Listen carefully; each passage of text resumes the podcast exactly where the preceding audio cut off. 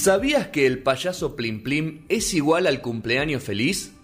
Que lo cumpla feliz, se pinchó la nariz y con un... Bueno, muchos ya lo sabían seguramente. Infinitos secretos hay en el mundo de la música. Sergio los va a revelar todas las semanas en No Son Horas. ¿Qué descubriremos hoy?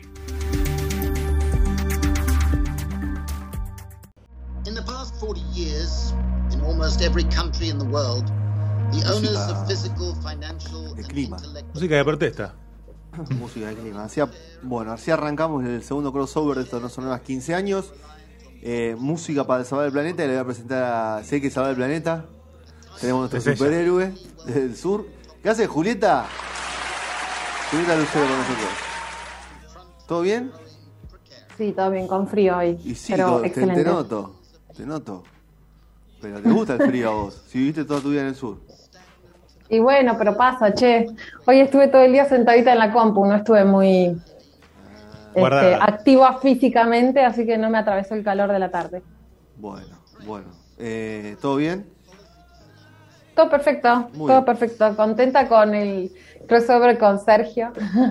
me parece que trabajamos algo lindo. Muy bien. Bueno, lo dejo. ¿Lo, dejamos, ¿Lo dejas en nuestras manos? Sí, Entonces, Todos ustedes. eh, bueno, me- me- mezclamos, como ya contamos en el primer bloque, un poco eh, la música, el socioambientalismo. Bueno, va a ir eh, girando un poco con acciones y canciones, como bien dijimos. Eh, vos corregime, Juli, o también, bueno, dale rienda suelta a estos. Bueno, primero, antes eh, de ir directamente a la música o hablar de bandas, queríamos traer a la mesa a Miguel Greenberg, porque bueno, cuando dijimos fusionar música con ecología, pensamos en, eh, en, en este gran referente de la cultura que se fue hace poco. Eh, Miguel tenía 84 años y murió el 4 de marzo de este año.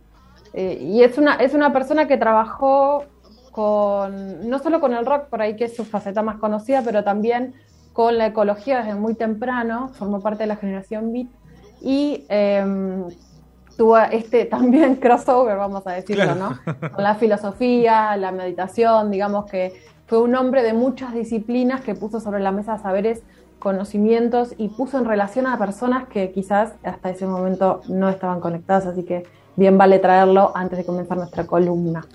Tenemos varios como, como ítems para ir llevando. Eh, en un principio, eh, bueno, hay muchos, muchos artistas, cada vez más, por suerte, que, empiezan como a, sentir ese impacto ambiental de, su música. Hablábamos de, bueno, artistas más que nada masivos que viajan por todo el mundo eh, y, giras que conllevan demasiado, ¿no? Lleva gente, eh, carga, eh, mucha infraestructura, ¿no? A partir de allí empiezan las inquietudes.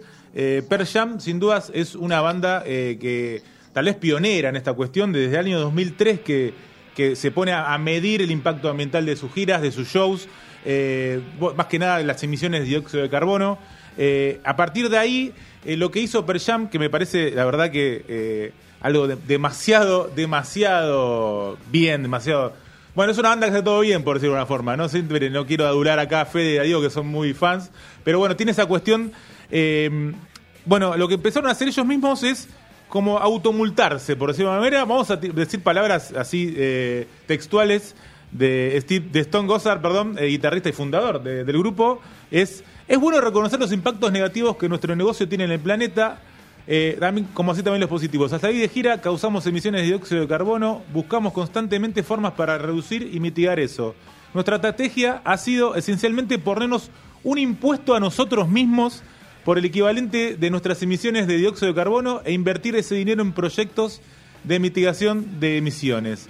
Esperamos que esto sirva de inspiración para otras empresas u otros eh, colegas. O sea, básicamente se, eh, se multan a sí mismos y con esa guita eh, la donan para investigar. Eh, ahí, eh, Juli, perdón que ibas a decir algo también al respecto.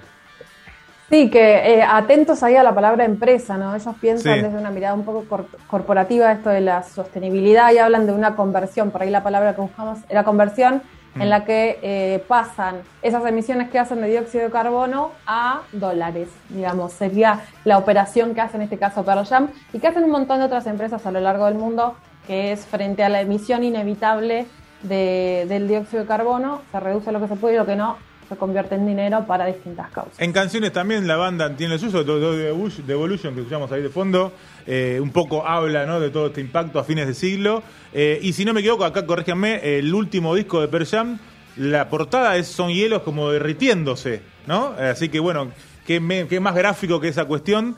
Eh, en, esta, en esta misma eh, línea Massive Attack que escuchábamos al principio, ¿no? Eh, la, banda Massive Attack es otra que se que empezó a hacer la misma cuestión de estudios. De hecho, en un momento dejaron de tocar, dijeron no giramos más hasta poder corregir un poco todo el impacto que generan nuestras giras.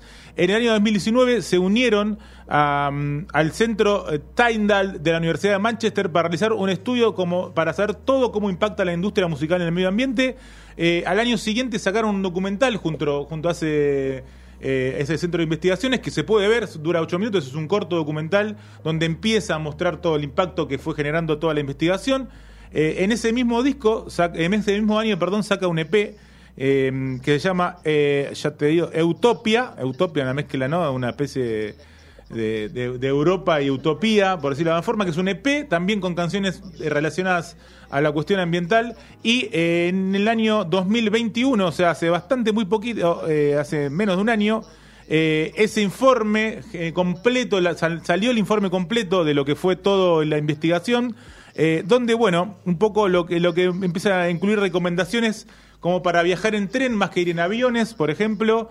Eh, construir conjuntos más fácilmente transportables, utilizar eh, proveedores locales, fomentar el uso de energía verde, entre otras cuestiones.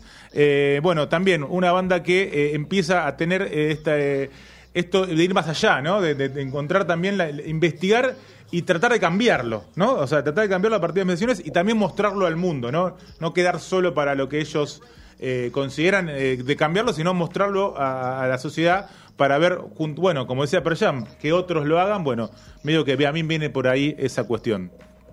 Eh, un enfoque por ahí puesto en la ciencia y en un, lo que decimos es clave, o sea, poder compartir el conocimiento para que otros u otras bandas puedan eh, aplicar una especie de manual, si se quiere, de qué ser qué no ser, es un aporte más allá de lo que hace la propia banda, un aporte del conocimiento. En este aporte también a mostrar el conocimiento, si bien no tiene que ver mucho con la gira, sí en esto de divulgar. Eh, Jack Johnson es otro artista que se mete mucho en esta cuestión. Eh, él, muy, bueno, Hawái, muy fan del mar, surfer, ¿no? Va por esa, ese lado.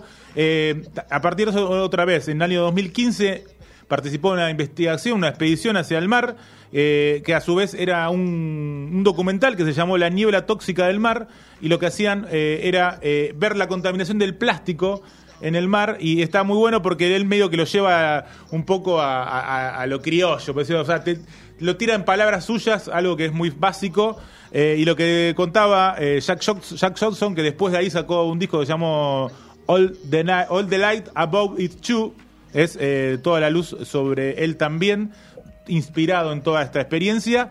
Y lo que contaba, bueno, era, yo veíamos el mar bien celeste, bien límpido, bien claro. Eh, y se veía que la red que poníamos se llenaba de basura todo el tiempo. Era em, una cuestión de. Yo esperaba que deje de. que todo el tiempo había plástico, todo el tiempo había plástico. Esperaba que en algún momento pase que deje de, levantar plástico. Nunca pasó, siempre siguió levantando. Em, y contaba que, bueno, cada vez veía de las piezas de, no sé, de 30 por 30 centímetros encontraba más chicas y a partir de más chicas había más chicas todavía hasta llegar a las micropartículas, que era lo que los eh, animales comían. Básicamente lo, todos los animales del mar comían y bueno, eso también repercutía no solo en, la, fauna, sino también después en el propio ser humano, que también después, por supuesto, sabemos la pesca y toda la cuestión, eh, todo, todo cómo se retroalimenta este círculo, ¿no? Está bueno que va por ahí con una mirada, sale de la mirada de la contemplación o de la actividad o del placer o del turismo vinculado al mar, por ahí lo vinculamos solamente a eso, ¿no? A las actividades que hacemos este, recreativas, se sale de eso y se mete, como, como bien decía Sergio, también en, hasta en cuestiones de alimentación. Ahí, por supuesto, como hablamos en primer bloque, si alguien eh, también esta cuestión y está en agenda ahora, Juli, es Coldplay, por supuesto, ¿no? En todo este tema. Sí, sí, Coldplay eh, sacó una gira, empezó una gira el año pasado que, mm, que empezó en el Climate Pledge Arena en Seattle, en Washington, en el estado de Washington, Estados Unidos que es el primer estadio del mundo sin emisiones de carbono. Ahí inició la gira. Esa misma gira que se llama Music, Music of the Spheres World Tour, o sea, music, eh, música de las esferas, se podría decir, eh, y cuando uno ve la gráfica hay planetas eh, que van cambiando, van rotando. Eh, con esa misma gira es que viene Argentina ahora a, a fines de octubre, Todo 25, agotado, ¿no? 26, Todo, todo. 28 todo. y 29. Son las últimas cuatro, eh, los últimos cuatro estadios que están anunciados en la página web de la banda. Eh, no sé si, si cierran en River o no, eh, pero bueno, por, por lo menos en Argentina son cuatro fechas. Este tour está muy enfocado en lo ecológico, está presentado de esa forma. Habla de mitigar eh, la huella ambiental del evento masivo. Un estudio que hicieron con expertos para poder saber cuánto, cuánto iban a impactar, digamos, y qué debían hacer para que ese impacto sea menor. En los tres consignas o los tres eh, conceptos bajo los que hicieron esta gira son las tres R's muy vinculadas al reciclaje eh, y, y al, y al- la prevención de alguna forma del cambio climático y la sustentabilidad, que son reducir, reinventar y restaurar. Tres R's. Y bajo esas consignas hicieron 12 ejes, eh, de los cuales les voy a contar algunos porque es bastante largo, como para que tengan una idea. El primer eje del que hablan es el de emisiones. Lo que manifiestan es que van a reducir un 50% de las emisiones de dióxido de carbono durante las giras, ¿no? En, en comparación con lo que hicieron en la gira anterior. O sea, ellos midieron lo que produjeron en la gira anterior y midieron las expectativas de lo que se iba a producir en esta, entonces sacaron ese cálculo, que el 50% de las emisiones iban a ser reducidas. Y un dato clave, Otra- Julio, ahí es que eh, Coldplay en el 2019 cancela las giras, dice no vamos a tocar más hasta lograr eh, eh, generar la vuelta. de encontrar la vuelta y bueno, como nos cuenta Juli, la están encontrando. La están encontrando. Otro de los puntos, otro de los ejes es la energía. Eh, manifiestan que el escenario funciona casi enteramente con energías renovables, también hacen foco en el transporte, eh, donde hablan de minimizar la cantidad de vuelos y además que no haya vuelos privados para, para la banda, sino que viajen en vuelos comerciales, que eso es muy, muy importante porque el medio de transporte quizás que más se emite es el avión y cuando cuando los vuelos son privados, la emisión por persona es muchísimo más alta, por supuesto. Respecto a los fans, esto es interesante porque compromete a quienes van el espectáculo, así que si tienen entradas, Fede. atentis ahí. Dice que premiarán a los fanáticos sustentables que reduzcan su huella de carbono a la hora de ir al recital, ¿no? Hablan de que eh, promo- promueven o que quieren promover la recarga de las botellas reutilizables, o sea, no tanto que se compre el agua, sino que puedan eh, rellenar con agua potable esas botellas y que se va a invertir, que invierten en los países a donde van para eh, la reducción, reutilización y reciclaje de los residuos por parte ¿no? de los proveedores y, y- y para que los asistentes también se comprometan en esta situación, que no tienen todo en un mismo lugar. Algo que me pareció eh, bastante interesante es que el merchandising, los souvenirs, eh, van a ser 100% libre de plásticos, ¿no? Es muy fácil. Muchas bandas producen este, merchandising con plástico más allá de las típicas remeras y en este caso Coldplay dice que, que no lo va a hacer. eh, y bueno, tiene algunos varios, algunos ejes más, son 12 en total, es bastante largo, hablan de todo un poco, pero es muy interesante que, que la banda tome acción y que comprometa al público también, ¿no? A- ser responsables a la hora de ir al recital. En esta cuestión de acciones eh, socioambientales, eh, hay muchos casos eh, como de acciones en la comunidad, ¿no? Otra vez, hay varios ejemplos, nos vamos a quedar con uno acá, que es el de la banda Linkin Park, que son, bueno, a partir de catástrofes que sucedan o de, o de problemas, de cuestiones naturales, ¿no? Eh, en el caso de Linkin Park eh, fue a partir de- del nacimiento de Music for Relief, o como se diga, perdón. Relief, está bien. Relief, está muy bien, que es, bueno, música para ayudar, básicamente. Eh, esto surgió luego de- del tsunami del 2004, ¿no? El histórico tsunami de, de finales de 2004, ¿no? Si no me equivoco, es. Eh, eh, allí por el Océano Índico y medio que se terminó de, de de acoplar, de, de- de- de consolidar esta fundación con eh, el huracán Katrina, ¿no? En el año 2005. Eh, a partir de allí, esta, bueno, esta organización, eh, fundada por Linkin Park, tiene como meta ayudar a las víctimas de desastres naturales y también crear conciencia con, sobre todo por el, cal- el, el calentamiento, ah, el calentamiento global. Desde la fundación, eh, lo que más hicieron eh, a partir de allí fue, eh, bueno, más que nada mega festivales, muchos en el 2005 sobre todo. También han salido discos re- compilados donde participaban artistas de todo tipo, desde Lash hasta Enrique Iglesias, por ejemplo. Eh, bueno, toda una cuestión de, recaudar, ¿no? Después en las giras de Linkin Park siempre, eh, a- no sé, cada ticket era un dólar que se donaba. Bueno, todo, toda una cuestión relacionada que siempre lo comandaban ellos, pero lo abrieron a, a diferentes artistas. Era como generar una especie de comunidad al respecto. Eh, bueno, como, como pun- puntales fueron, como decíamos, el terremoto del 2004, los huracanes eh, Katrina y Rita, los incendios forestales en California en el año 2007, el terremoto de Haití. Eh, bueno, como que bueno, también van agarrando diferentes puntas. Eh, bueno, el Linkin Park tiene toda esta, esta cuestión también en sus canciones, también eh, es una banda que desde, desde hace muchos años también se compromete con, con la cuestión climática. Eh, pero bueno, es un ejemplo de esto también, de, de ver en causas puntuales, que tal vez algunas son más conocidas, o muchas también fueron más sociales, por decirlo de una forma, a lo largo de la historia. Bueno, como vemos, como de a poco también entra la cuestión ambiental, ¿no? Es cierto eso de lo social porque quizás eh, cuando sucedió lo de Katrina o sucedió lo del tsunami, claramente fueron desastres naturales, pero no los vinculábamos conceptualmente tanto Claro. con cambio climático, sostenibilidad, sustentabilidad, cuidado del planeta, digamos.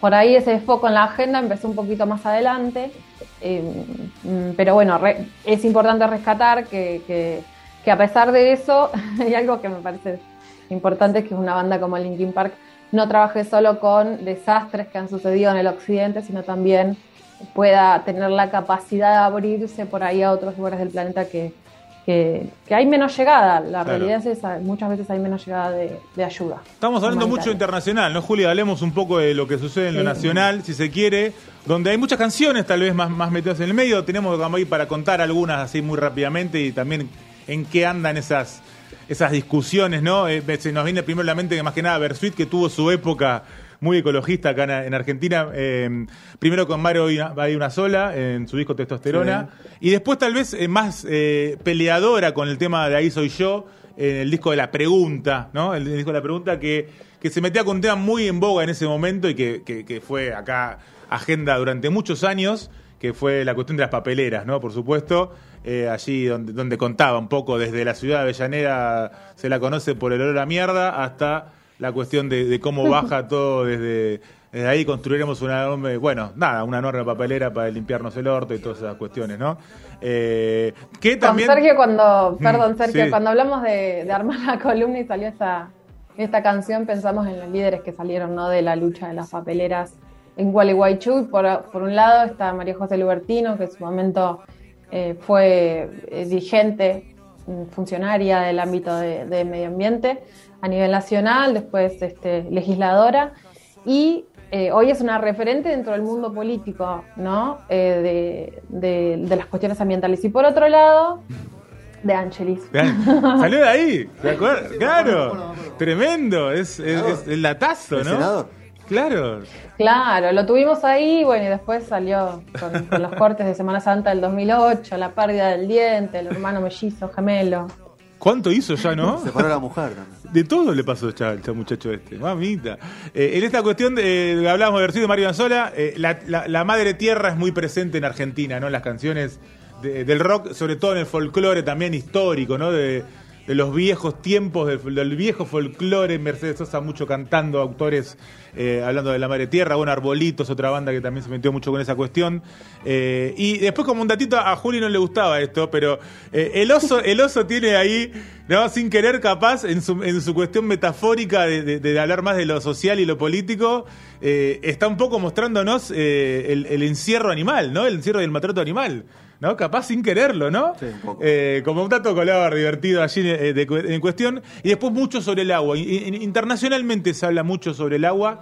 eh, acá en, Argen- en- en Latinoamérica, en Hispanoamérica, si se quiere también, porque eh, Amaral es una banda también que, que tiene una canción que se llama En el Río, que también tiene toca esta temática. A Terciopelados también con la canción Río. Eh, tenemos más sobre el agua también, ¿o no, Juli? Sí, eh, también habla Saraeve, Claro, está. chubutense, Mm. trelewense del río, pero bueno, va por todos lados. La- por ahí eh, la, la gente que se vincula más eh, con, con lo latinoamericano, o los géneros de folk, eh, folclore y ese rock más eh, latino, si se quiere, por ahí van mucho con el tema. La tierra y el Agua. La río. tierra y el agua, ¿no? Sí, tal cual, eh, antiminería, Sí. etcétera, etcétera. y en ese marco por ahí eh, nos gustaría destacar a Javier Ortega, también conocido como el Indio Javi, que es un rapero del sur de Comodoro, de Chubut, igual que Sara Eve. Sara Eve es de Trelew y Javier Ortega es eh, de Comodoro Rivadavia, unos 500 kilómetros más al sur, que habla eh, en general de la vida cotidiana, pero también en sus canciones habla de la vida cotidiana en comunidad, digamos. Es una persona que si bien la escena más del hip hop o de la música urbana, hoy en América Latina eh, y en Argentina está yendo por otro lado. Claro. Eh, él por ahí va eh, por una cuestión más social, política, se queda con, con una imagen un poco más tradicional de lo que puede ser el hip hop vinculado quizás a la protesta, a las demandas, de lo que pasa en los barrios.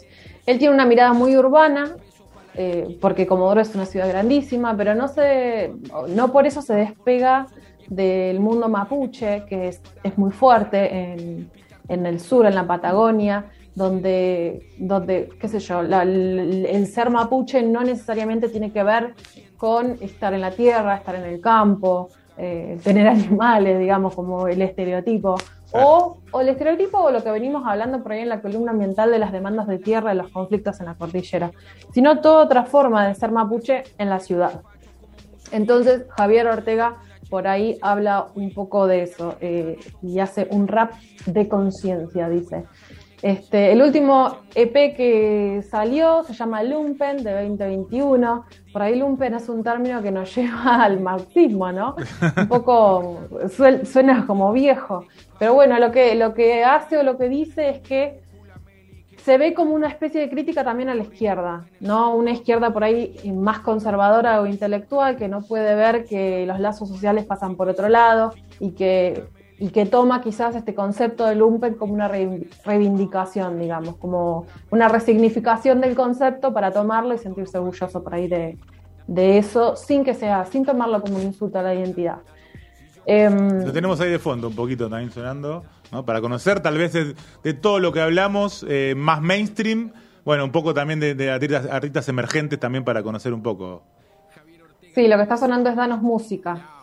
Eh, de este EP que del 2021.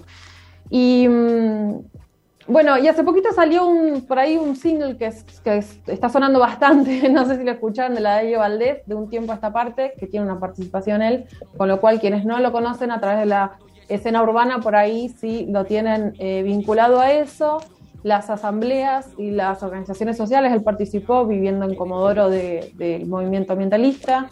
Eh, quizás lo tienen más presentes porque el año pasado, cuando estaba todo tan agitado en Chubut, sacó una canción a través de la cuenta de Instagram que tuvo mucha difusión, que se llama Nos Somos 500, y que le contestaba al gobernador que había dicho que eran solamente 500 ruidosos quejándose por la minería, pero bueno, después fueron finalmente muchos más los que dieron vuelta a la cuestión. Eh, así que ahí está, Javier Ortega tiene mucho recorrido, pero como dice Sergio, no es del mainstream, quizás lo escuchemos un poquito más adelante. A ver en qué sigue. Bueno, así ha pasado música para el planeta. Muchas cosas, mucha música. De todo, ¿no? De todo y con todo lo más que hay, así que se puede investigar tranquilamente y buscar. varios, varios episodios de música para Sí, sin duda, Juli. Podemos hacer 10. Le podemos ganar al linkeador tranquilamente, ¿o no? Sí, sí, sí. El otro día, el otro día no, pensábamos que otro día podíamos hacer tipo, eh, no sé, distopía, como. el futuro, ¿no? el futuro. cosas, claras, ciencia ficción en la música y el ambientalismo. Bueno, la canción que tenemos para cerrar, Fede, que Amaral, eh, tiene un poco de eso, ¿no? De, contar un río que, va quedando solitario y va desapareciendo un poco y medio que hace esta cuestión de futuro, de bueno, de, proponer qué le va a pasar a ese río en un tiempo muy cercano a partir de la contaminación. Bueno, vamos a escuchar eso. Dale. Gracias, Juli. Un beso grande. Un placer. Hasta luego. Gracias, Sergito. Vamos con Amaral en el río. No son unas 15 años, ya volvemos.